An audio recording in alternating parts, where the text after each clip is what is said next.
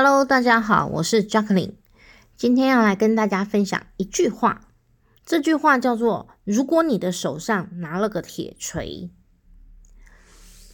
巴菲特的合伙人原本是律师的查理·蒙格，他很喜欢引用一句古老的谚语：“在手持铁锤的人看来，全世界都像一个钉子。”我们其实很容易受到自己原本的思维所限。